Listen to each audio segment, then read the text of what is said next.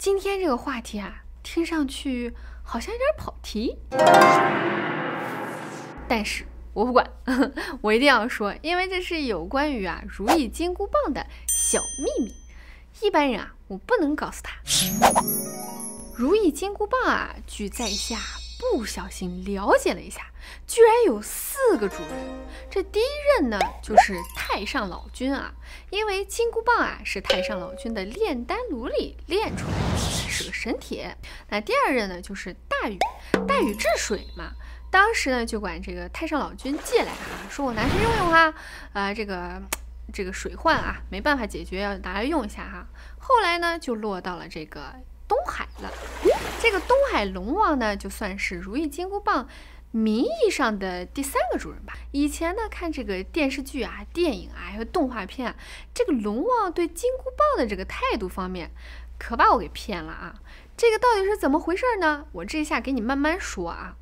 先把这四个主人说完，这第四个主人啊，应该就到孙悟空了。都说这如意金箍棒啊，特别特别厉害啊，那他是拿什么造的呢？也到现在啊，我们都没有人能再把它造出来一个，是吧？《西游记》啊，在狮驼岭这个故事的时候啊，这个狮子精就跟我们说了，说这个什么呢？棒是九转冰铁炼，老君亲手炉中断，渔王求得好神针啊，四海八河为定验。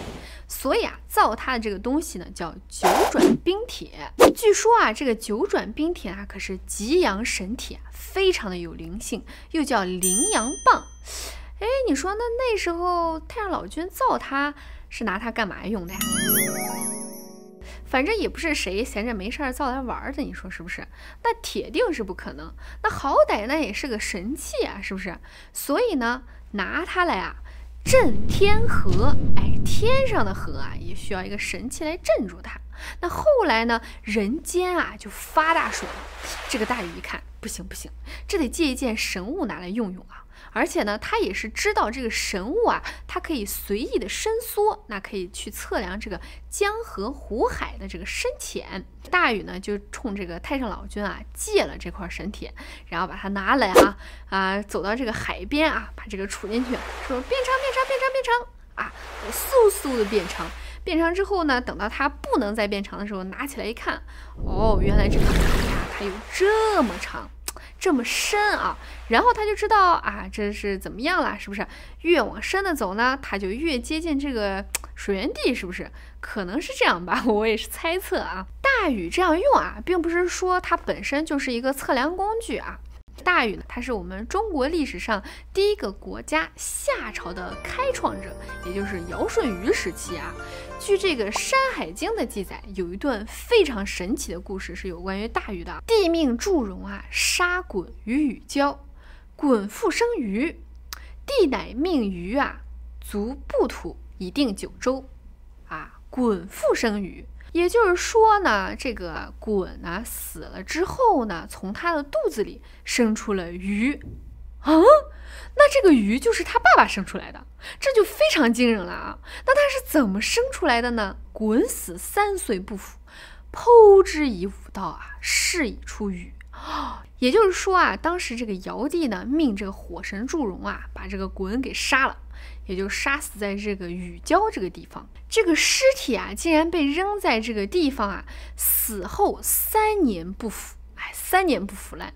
据说啊，是因为他当时没有治理好水啊，然后呢，他就这个心里他是很想把它治好，所以他心中呢一直有这个遗愿，导致啊他这个三年不腐。但是呢，具体为什么三年不腐，我也不知道啊。三年不腐以后，他这个肚子呢，一天天的变大。哎，这大家就觉得很奇怪，这怎么回事啊？这怎么肚子还鼓起来了啊？你说这个古时候啊，这个人胆儿也挺大的，他们就合计着给他剖开看看。结果呢，这一剖开啊，就生出了鱼。哎，这就是属于姨父子了哈。也就是说呢，这个鱼呢，其实是中国剖腹产的第一人了吧？而且呢，还是从他的爸爸肚子里剖出来的，这可以说是非常的神奇了。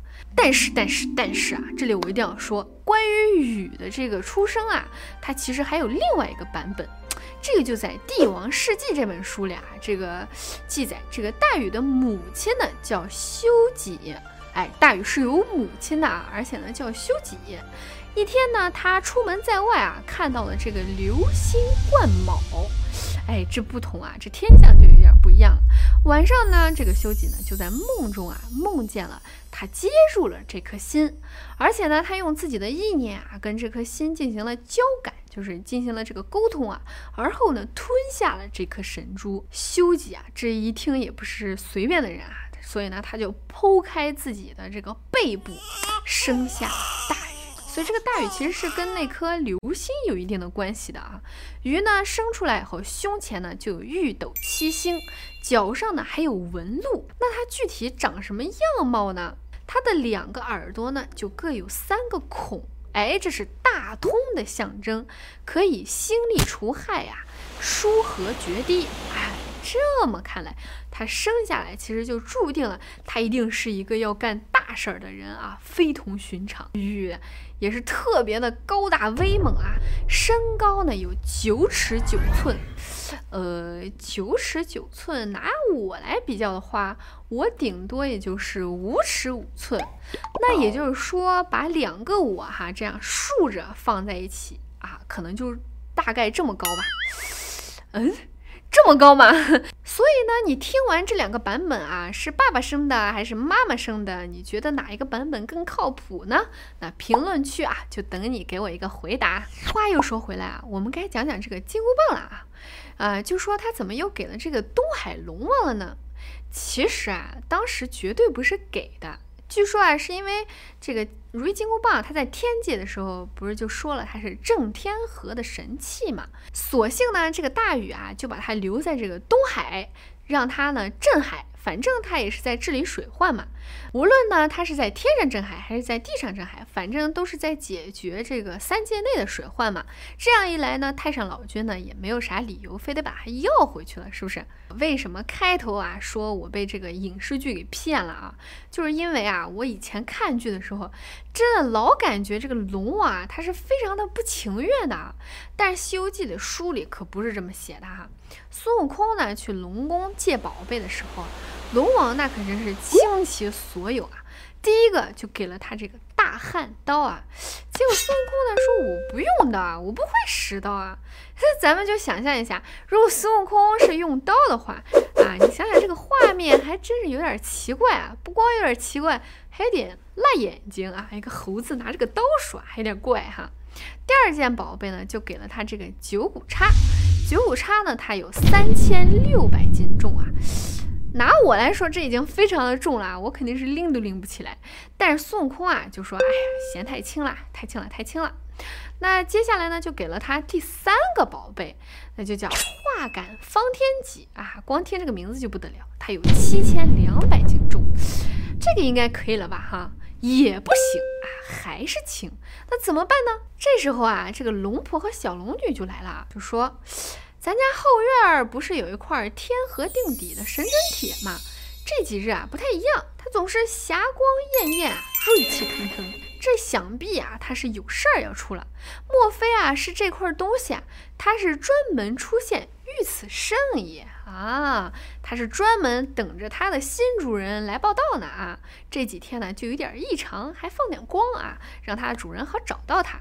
那这龙王呢，他就非常的不理解了。这一个定江河深浅的定子，一个神铁，它究竟能有个什么用？你说是不是？这么大，又这么粗，还这么长，哎，你说拿它当兵器用吗？兵器不是拿来防身的嘛？啊，你说它也得有点杀伤力，是不是？可是你就是说这么粗的一个大柱子，那它怎么用啊？啊？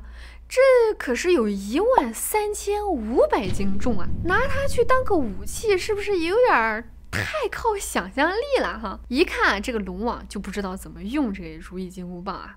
估计这龙王说的话，金箍棒也不听。